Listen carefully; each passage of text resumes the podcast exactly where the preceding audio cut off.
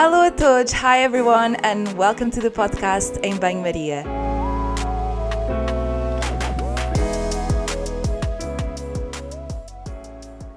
Hello everyone, and welcome to the podcast. Today I have Anna Rai as my guest. Anna is a registered nutritionist and she will join me to talk about mindful eating. Anna works for the NHS, the British healthcare system, and she also runs private nutrition consultations, which she focuses on nutritional psychology and people's relationship with food. She also hosts a podcast called Peachy Talks, and I'll leave all the details in the show notes. She's one of my best friends, and we met when I moved to the UK, and I'm very, very happy to have her on my podcast. Anna likes yoga, nature, reading, and meditation. She's also a great cook, and I really miss the times we used to share our lunch.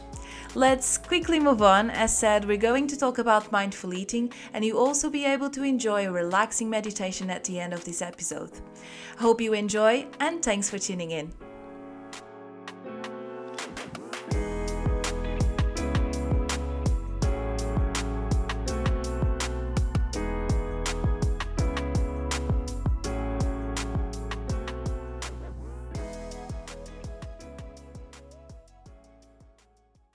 We've been um, chatting a little bit. This is so exciting. I'm like, I, I couldn't wait. Today I was thinking I'm finally recording with, with Anna. Uh, for those listening, uh, Anna was probably the first person I met when I moved to this country, to the UK. Um, we worked together on my first job, and Anna is great. You guys will love it. And thank you so much for accepting and coming to the podcast. And um, First of all, I'd like to ask you you are a nutritionist, um, but also you have a big interest um, for mindful eating, uh, mindfulness in general, uh, mental health. And I wanted to get a bit of your background before we start all the questions. Of course, of course. I would love to go into it. Thank you so much for that beautiful introduction, Maria. I have missed you dearly this whole one year and a half from the pandemic. Um, thank you so much for inviting me over to the podcast, Maria. I'm so excited and honored to be featured today, and hopefully, the listeners will enjoy what I have to say. So, yes, as you said, I am a registered nutritionist with the Association of Nutrition. Um, so, I have done my bachelor's and my master's in clinical nutrition. And yes, we did meet through our job in Hull, where we created and developed developed establishing the WeightWise program. Um, but after that, I worked in uh, bariatric surgery in Chelsea and Westminster. And now I'm just working as a private nutrition consultant and also working on my podcast in the weekend with my friend, um, where we just really basically talk about nutrition, health, and well being in compact but evidential basis. Um, so yes, I have, you know, as you know me, I have interest in sort of like spirituality, um, and mindfulness comes into one of those factors. And in terms of mindfulness meditation, I'm not really a specialist or an expert, but it is something that I practice and commit to. Um, I'm a Buddhist and people will most likely associate that with meditation but that is not the case at all. I was not forced upon this religion by my parents. Um, I actually rigorously started doing meditation back in 2015. Um, which was quite a troubling time for me, where I lost a really dear member of my family and I decided to just hide away and run off to Germany with my parents, leaving away my social life and all of my friends. Um, and, you know, at first it was trial and error, uh, not really great, but as I committed to it day in and day out, making sure that I do at least half an hour, um, it really helped me improve myself and my mental stability as well. And I remember back in Hull, we tried doing uh, both yoga and meditation, Maria. Do you have memories from that? I do, and I have to say, because I when I moved to the UK, I was just so anxious. Mm. I was mm. like, it was very very difficult it was a big move and i remember you you always bring me such a such a positive vibe and you always so calm and i remember you say like right let's start doing some yoga i remember sleeping over and you were like fine you got to do this I, i'm sure you will see the benefits once you get into once this is a bit more of a mm-hmm. practice mm. and habit but i was like mm. but uh, guess what some um, some years la- later, months actually, I started doing yoga, and I tell you that you were the person yeah. that really inspired me to start doing it.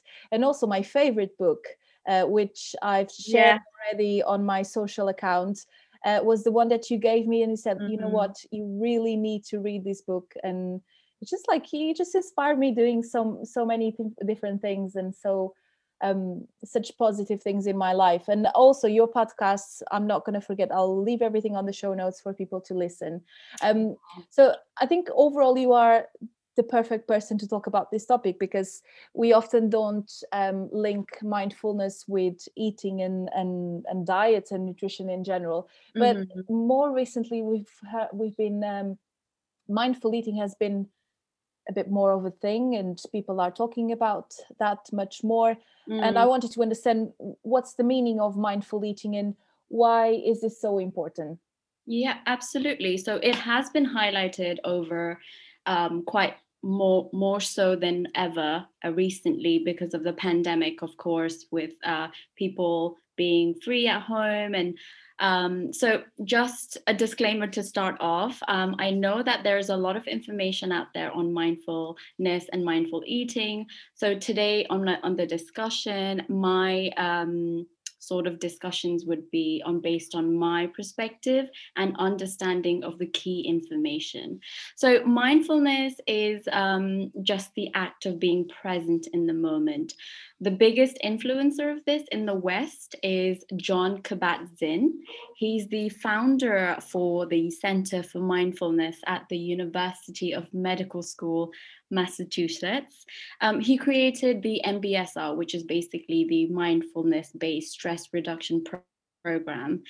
And he defines mindfulness as an awareness that arises through paying attention on purpose in the present moment non judgmentally. I know it's quite a handful, um, but it has only um, been a couple of years. So I think it started in 1979. So the concept of this is quite infant. Now, when we talk about this in terms of eating, what we're doing essentially is being aware of our body's needs, our hunger cues, and acting upon them with best interest.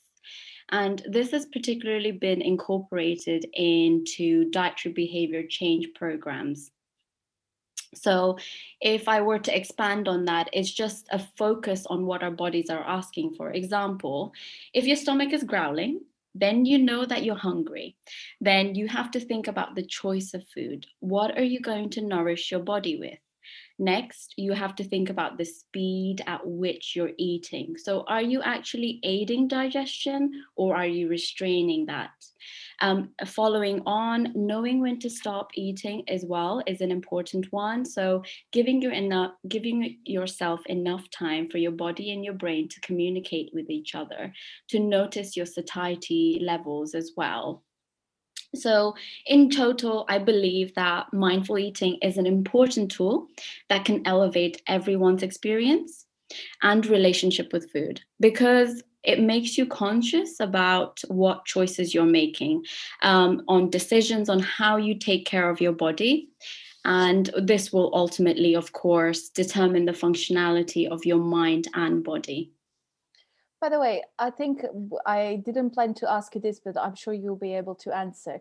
Mm. When did you start to incorporate this in your practice? Because I I can't remember of you know learning anything about mindful eating on our degree, and I also remember when we were creating that program in, in our first job. Yeah. Uh, on the job we we we met and you were very into this kind of side of nutrition and the importance of importance of being aware and being present mm um, but I I don't remember of uh, learning that in uni. So how did you get in mm-hmm. contact with this? Obviously, it's your personal experience, I'd say.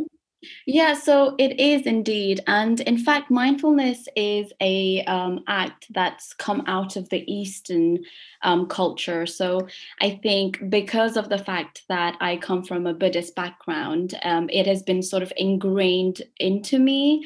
Um, and mindfulness is definitely something that I've grown up with um, through my parents, who are Nepalese, and the heritage and the background, um, just being fully committed to the acts and focusing on them without having any judgment.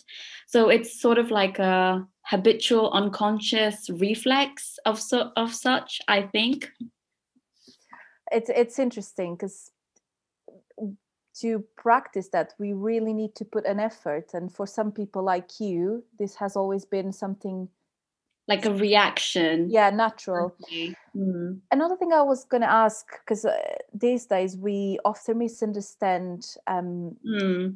two different concepts which are mindful eating and intuitive eating you know I, i'm also a big fan of um, um, the psychology behind food and that was something that you also inspired me to follow on and i i think it's such an important area um and i'm also doing the intuitive eating course which i think i definitely recommend doing mm-hmm. but what's the difference between these two concepts that people often think are the same and they're not actually yeah, so I'm really glad that you brought this uh, question out actually. Um, so, absolutely, we discussed, well, I briefly mentioned what mindful eating is, and we established the fundamental act behind it being more of a attention and focus. Um, intuitive eating, on the other hand, is an act of trust and acceptance. So, usually, we use this in therapy for eating disorders. And intuitive eating um, runs on four on 10 main fundamental principles. So I'll go through them with you quickly, just briefly. Um, so the first one is rejecting the mentality. So the diet mentality, when I talk about mentality, is removing the chains of social expectations of our bodies, image, and the diet culture of weight loss and desired body shapes. The second one is honoring your hunger cues. So, really listening to your body, eating when you're hungry, and stopping when you're full. The third one is making peace with food. So, moving away from restrictive eating and eating what you want to eat without feeling the emotions of guilt attached to that.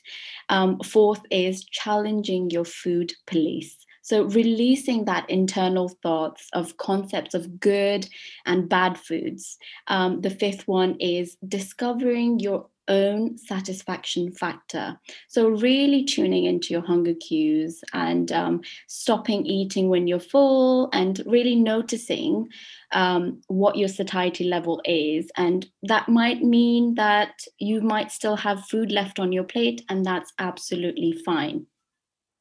The sixth one is feeling your fullness, is concentrating on your food with avoiding um, activities and distractions while you're doing so. The seventh one is coping with your emotions, but with kindness. This is a huge, huge one. So, we in as a population in general normally tend to eat, snack, or drink when we're stressed, when we're sad, when we're down or lonely don't get me wrong, I do this sometimes as well. And this is because we are emotionally distressed due to things that we cannot control. Um, and the one thing that we can always control is food. So, this might be good for us and soothing for us in the short term. But when you look at this in the long term, it's very, very detrimental and problematic for the future, which can lead to emotional eating. So, trying to find other coping strategies like going for a walk, reading, writing, painting, or recreational creative activities would be the best thing to do. Um, number eight is respecting your body, accepting that your body is yours and yours only. It's unique to you. So that means you are not entitled to the expectations of an ideal body, weight, nor size. Um, number nine is feeling the difference. Through movement, which means basically, you know, working out not just for the sake of losing weight or calories, but for how it makes you feel. And this is always going to be hard in the beginning. I know this for myself, um, as I've recently taken up, you know, reg- regular exercise. Um, but this will, you know, be tough in the beginning. But as you do it day in, day in, day out, it will just become something habitual. And try to find something that you enjoy. So um, people can be doing, you know, like walking or hiking, which is something that I particularly like. Or if you like swimming, for example, or dancing. Um, another one that a lot of the population has turned to is gardening, um, obviously through the pandemic. So just find something that you will enjoy and that will give you pleasure and satisfaction leading me on to the final one, um, which is honoring your health but with gentle nutrition. So, really removing the idea of strict nutrition and allowing flexibility in your thinking and letting go of that black and white mentality. So, in summary, although they have similar principles, they are very much different. So, where mindful eating is being present in the act of your doing, intuitive eating is an approach to break boundaries of individual restrictions through unprejudiced mentality. And do you think with because I through the course I'm doing, I find that some parts can link to each other. Like intuitive eating, often you encourage people to do some mindful eating mm-hmm. exercises mm-hmm. in mm-hmm. order to be present because uh, if you think about like when we eat often we are in a rush we have things to do um we sit down on our you know doing stuff in our phone so it's difficult to be present and i think intuitive eating in order to develop that confidence and that trust in your body and that you can follow those cues you need to be present and i, I think sometimes they can link to each other in certain ways most definitely that is correct so the fundamental act behind it is pretty much the same, same. Um, obviously in order to convert those principles of intuitive eating, you do need the skill sets of mindful eating approaches within it. However, I think it's when you look at it in terms of strategies, the aim of them are a little bit different. So that's where the difference lies. But you are 100% correct in that you need to have those skill sets of mindful eating, like making sure you know and aware of your hunger cues, your satiety levels, really focusing on that in order to build up that confidence with your relationship with food. Definitely. And how difficult is that? Because it sounds, you know, in theory, it sounds like, you know, just be present, just sit down and listen to your body, but actually listening to your body and uh, being present is something that we struggle to do uh, considering what's going on at the and it's not only due to covid. I think we mm. human beings we we are always rushing to go somewhere and, and not really taking time to enjoy food. So how do we eat mindfully? What kind of tips do you use, usually give to people in your practice or to your friends because mm. i remember you giving me some advice when i was like really anxious how mm. how do you do you approach this um, so you are 100% correct in that there are a lot of barriers when it comes to uh, mindfully eating and um, so because I'm a f- foodie, a lover of food myself, um, I completely understand that you know this is such a big big barrier for some people um, and it doesn't not necessarily fall uh, under individual acts. So I wouldn't really blame an individual per se. It's much larger than that. It's the environment, like you said, the largely growing and expanding socioeconomic environment that drives these behaviors. Actually, I was uh, doing a virtual seminar yesterday and I found this organization called Bite Back 2030, and they had this social experiment, a video on this. And this video basically depicted the current manipulation of our environment towards our eating behavior. So that's definitely something I would advise people to have a look at. It's just two minutes long. And um, so in order to answer your question let me just go back and just talk to you about the four main barriers and how you can deal with those um, so the first one is the largest one um, which is competing priorities exactly like you said is basically lack of time. So quite often we're far too busy in our daily life. If you're working full time it's trying to get you know all your daily tasks completed. But if you're a parent it's trying to you know juggle your kids your family and no one really stops and says what about me? I need to take care of myself. Um, so that's that's a huge problem that we face on a day-to-day basis. Um, however the positive element of the pandemic is that the majority of the population were able to work from home which meant that they had um, accessibility and time to a certain degree let's say of making sure that they took care of themselves to nourish and eat and epidemiological evidence indicates strong association between higher meal frequencies and lower disease risk. Um, additionally, prospective research has also determined the same that there is a significant increase uh, in the decrease of risks when you have more food intake or meals. So, my suggestion in this case is that to make sure you are taking regular breaks, have your breakfast, have your lunch and dinner. And if you snack, do so as well. This will give you time away from your screens and it will help with your eye health and also make you more productive through the day. Um, the second barrier is misconception of food. So there is a huge, huge distortion in the public that healthy foods are normally not tasty and expensive. So why should I bother with this?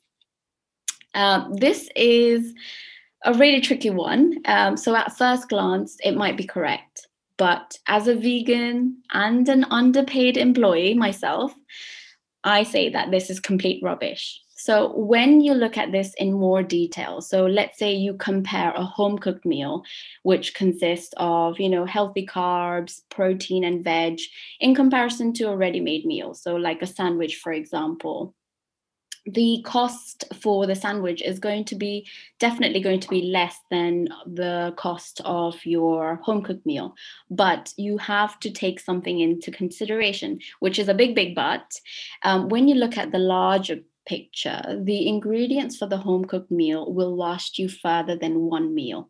Depending on your amount of products, it could last you up to three meals. So, in addition to that, you know exactly what's gone into your meal. So, you're mindfully aware of that in terms of nutrition. And within reason, you'll be more satisfied with your meal and feel less urges to snack on other foods in the day. So, what I'm trying to explain by saying this is that cooking your own meals can make you smart financially. And in return, this can look after your body as well. So, don't be scared of experimenting with food and just try to explore all the options that you can. Especially during the lockdowns when we're all staying home, why don't you try to do a recipe that you love eating when you go and eat out? The third one, which I've already mentioned, is cost. So you can be really smart with your money by stocking up your cupboards with tinned products like your beans and pulses, herbs and spices. Why not even go for frozen vegetables? They are nutritionally dense as fresh vegetables. The only difference is texture, but in terms of calories, vitamins, and minerals, there's no defects in it at all. So, trying to remove that stigma, that notion that healthy foods are expensive and unrealistic. That's the third one. And lastly, I just wanted to briefly touch upon this is personal preference and confidence in the kitchen. So I know that everyone has different preferences in terms of taste, and that's brilliant. We all come from different backgrounds and cultures, which is fantastic, and we should really um, empower that. It's easy to align with what you're used to in terms of flavors and meals. So at first, you might not enjoy something else that you're not used to, but in time, you'll learn to appreciate the diversity.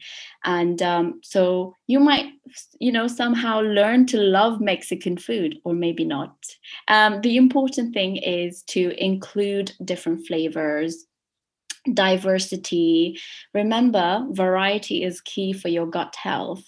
Um, and the way you can achieve this is by putting yourself out there and just trying different recipes and meals, which will improve your cooking skills. So it takes a while, but it will be worth it. So, one hour of your day towards cooking is incomparable to a lifetime of good health.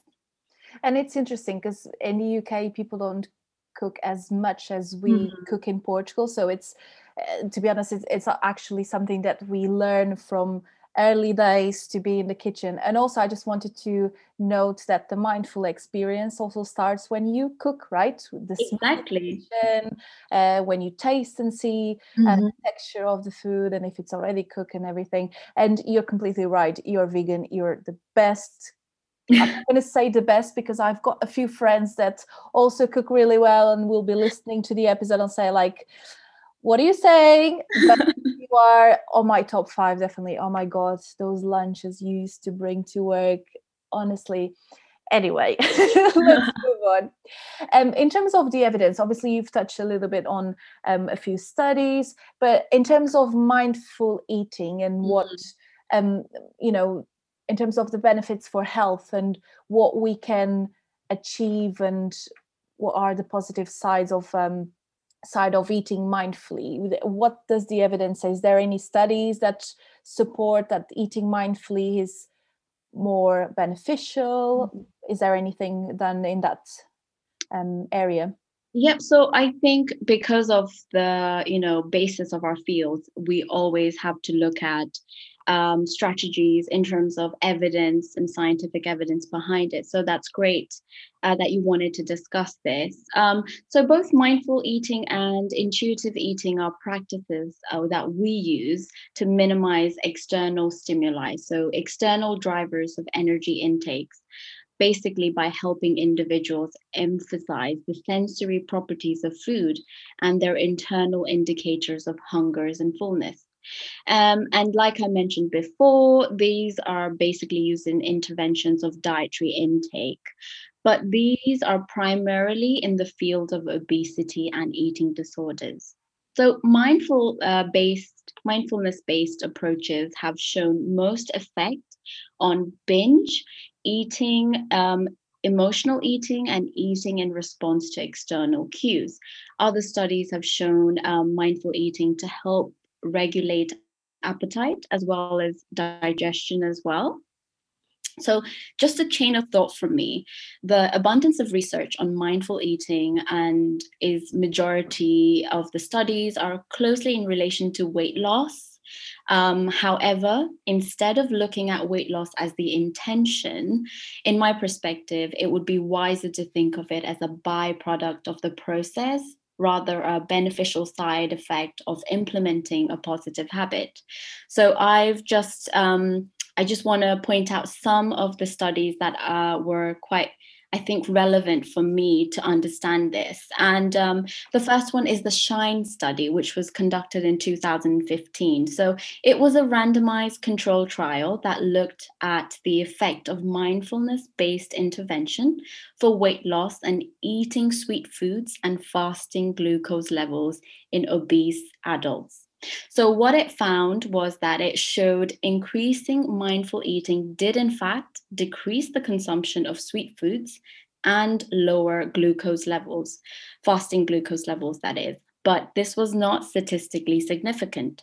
So, another study, which was done actually May last year, looked into the effect of introducing mindful eating to children and how it affected their food choices.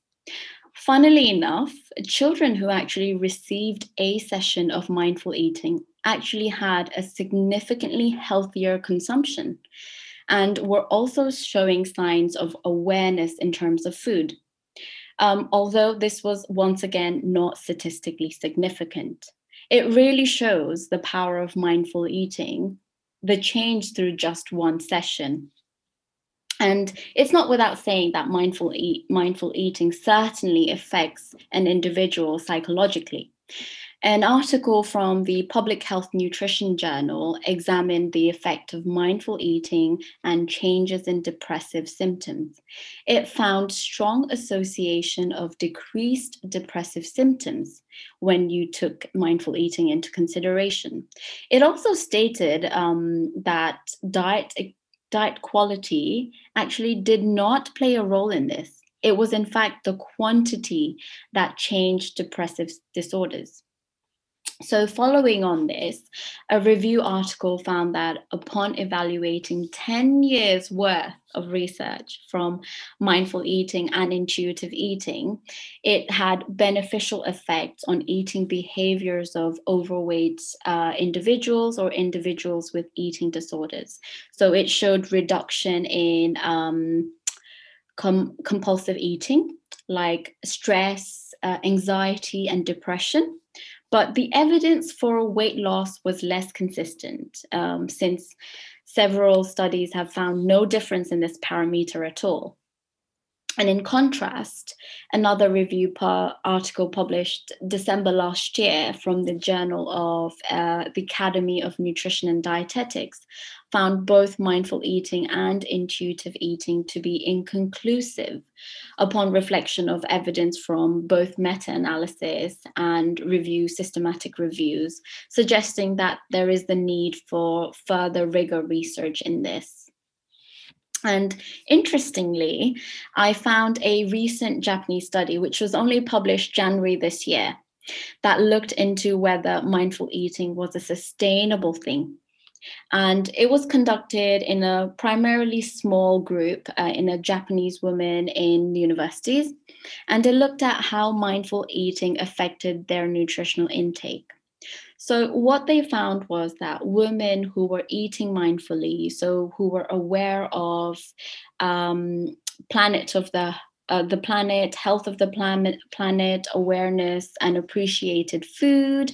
In fact, they consumed a much healthier plant based food, which meant that they consumed several of their micronutrients, their proteins, whole grains, and vegetable intakes, um, suggesting a very healthy uh, dietary pattern, implicating uh, both healthy and sustainable lifestyle.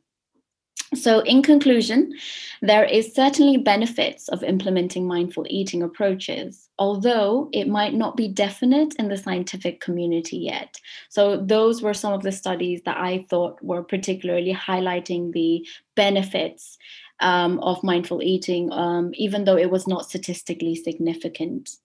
But I guess it's something a bit like anecdotal, the way that you mm-hmm. see in, I mean, in your practice when people um, are more aware when they spend time in the table enjoying their food.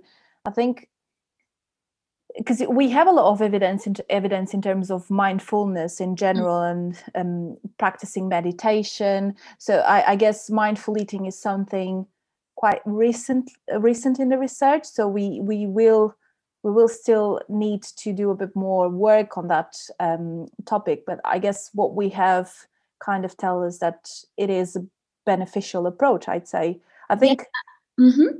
absolutely as i mentioned before mindfulness has only been introduced into the western community for about 30 years now and in when you look at it in terms of a scientific approach it's a very very infant um, concept entirely so the fact that there's even already studies uh, being ex- done on the thought of mindful eating is um, a start uh, highlight that it is a growing um, strategy indeed for the future.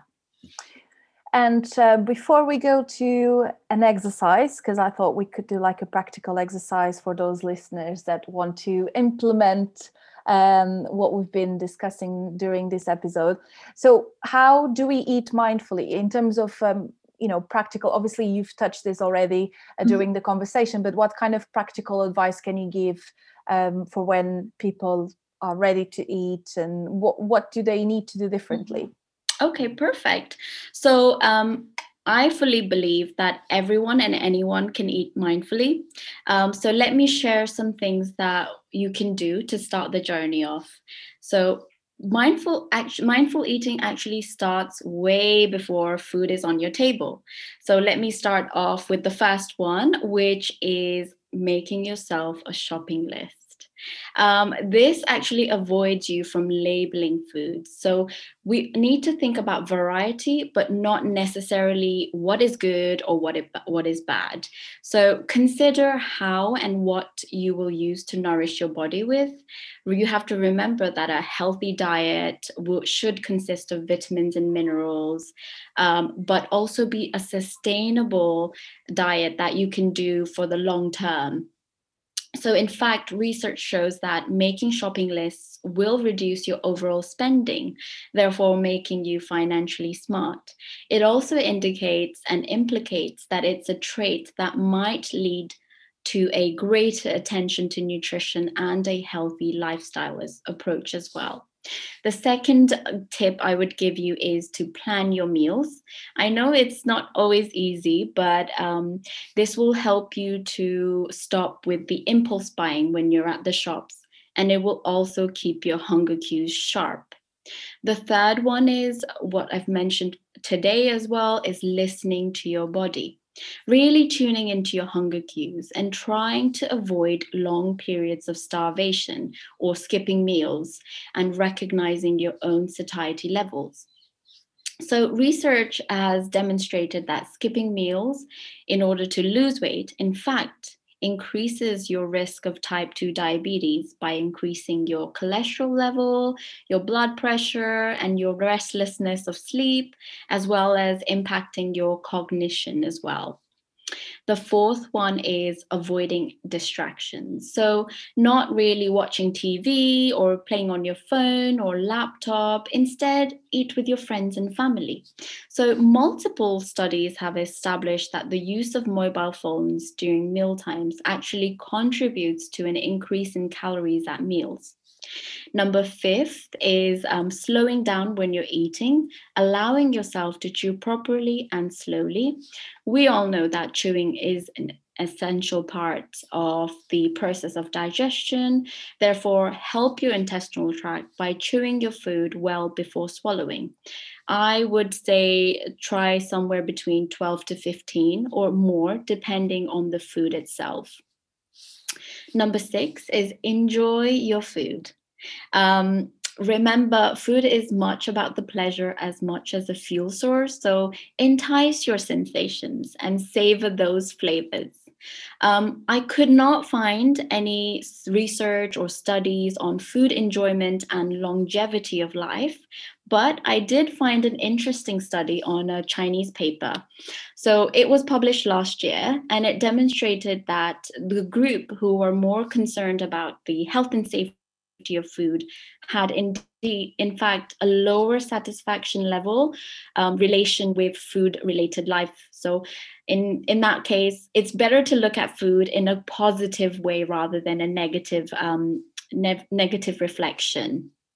And the last one is reflect on your feelings. So, this is just basically recognizing the reasons for why you're eating this could be something different uh, other than just out of hunger. So, are you eating because you're triggered by something like an argument? Or are you stressed? Are you bored? Um, we know that this could be a form of emotional eating, essentially overeating in response to a negative emotion. So, I know it sounds endless but these are skills that will shift into your unconscious habit. So don't fret about it, just take it step by step, slowly progressing. Remember, it's all very individual. That's great, Anna. I'm really honestly, and you've got such a calm way to explain things. I think you're great. Before um, we go to the exercise, do you do you want to add anything? Because I think uh, we i'm ready to go to that mindful eating exercise if you're ready for that. Uh yes um I hope that I've explained the information about mindful eating and the evidence behind it, the ways you can do it. And I am ready to uh, run you through the exercise of mindful eating if you are. Um, there are just a couple of things you need before we start the exercise. So, you need a block of dark chocolate or a chocolate of your choice. If you don't like chocolate, then you can go with a grape or raisin. So once you have that ready, get yourself um, settled in, and then we can start.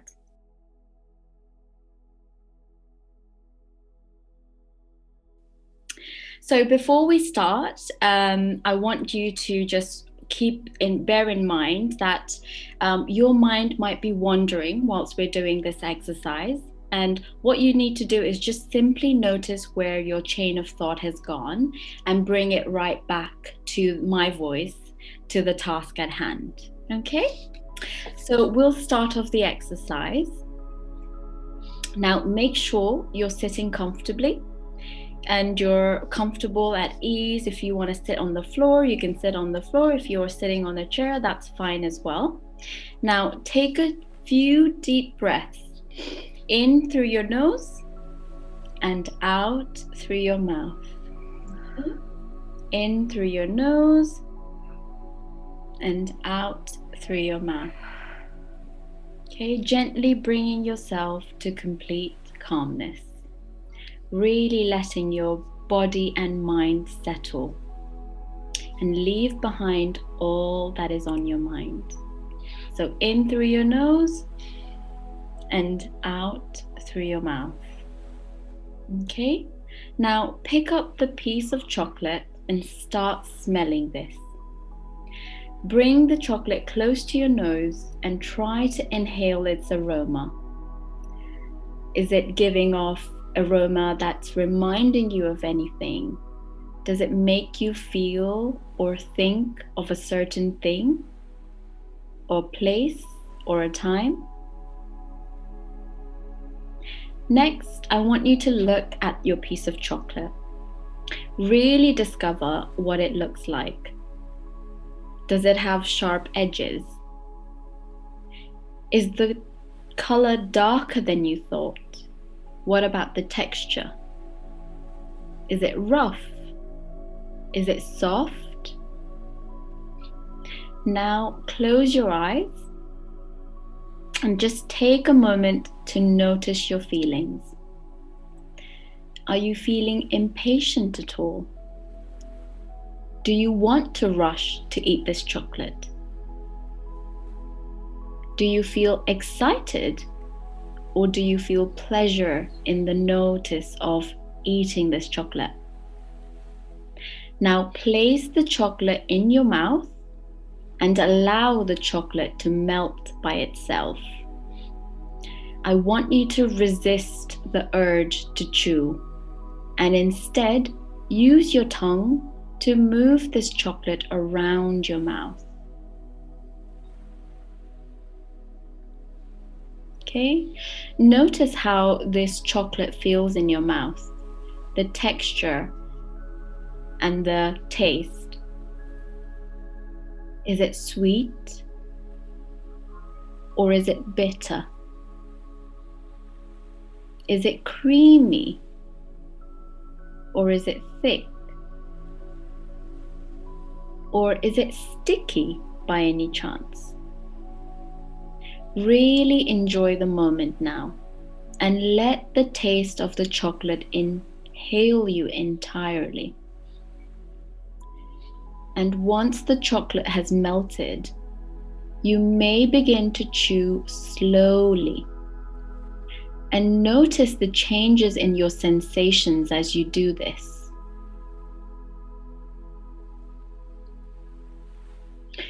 Once all of your chocolate is all soft and fluid, swallow the chocolate very slowly but deliberately. So each swallowing really, really deliberately. Consider how you're feeling at this moment. Did the chocolate taste different from what you've experienced before? Did it taste better than normal? Or actually, did it taste a bit worse? Do you feel full or do you feel satisfied? Finally, you may open your eyes and notice yourself. do you feel like having another piece? Okay, and that is the end of the exercise.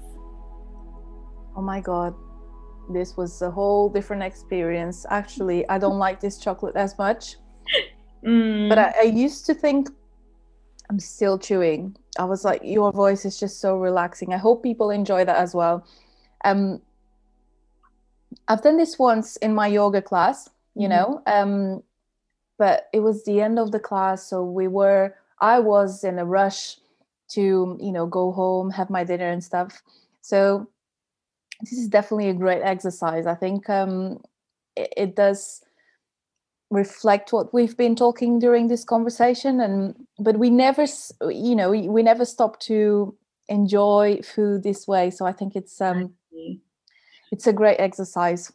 Mm, i'm glad that you've enjoyed the exercise maria. And um I don't want to scare your listeners into thinking that you have to do this exercise every time you're eating. In fact, that is not that's not the case at all. And what we're trying to do here is just sort of help bring things into perspective. So really emphasizing what mindfulness can do in terms of your chain of thoughts, in terms of food, how it makes you feel, what the taste is actually like um, really just allowing yourself to be present in the moment, away from all the other distractions, so that you're fully immersed into the act. You are great. Thank you so much. And uh, I think I really enjoyed our conversation. I'll leave everything on the show notes. Um, everyone needs to listen to your podcast, Peachy Talks. um, and I hope um, you guys enjoyed what we've been talking during this uh, episode. Follow Anna and don't forget to do the exercise because I think it's really, really good. Thank you, Anna. Thank you so much for having me, Maria. I'm so honored, like I said before, and I hope that your listeners have enjoyed today's um, discussion. I'm sure they did. Thank you, Anna.